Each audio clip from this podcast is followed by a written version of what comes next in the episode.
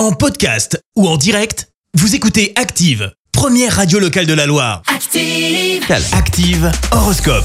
Et en ce vendredi 4 novembre, les béliers, ce sera le moment opportun pour relancer une collaboration. Elle stagnait, mais la situation se débloque. Taureau, prenez un peu de recul et évitez les sujets qui fâchent. Gémeaux, c'est le bon moment pour résoudre certains problèmes financiers afin de mieux redémarrer.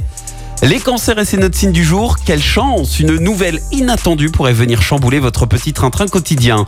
Les lions, du concret, du solide, voilà ce dont vous avez besoin aujourd'hui. Vierge, prenez patience et gardez vos ambitions dans un coin de votre tête. Balance, ne vous isolez pas dans votre coin, vous avez besoin d'air. Scorpion, évitez de prendre des risques inutiles, notamment dans le secteur professionnel.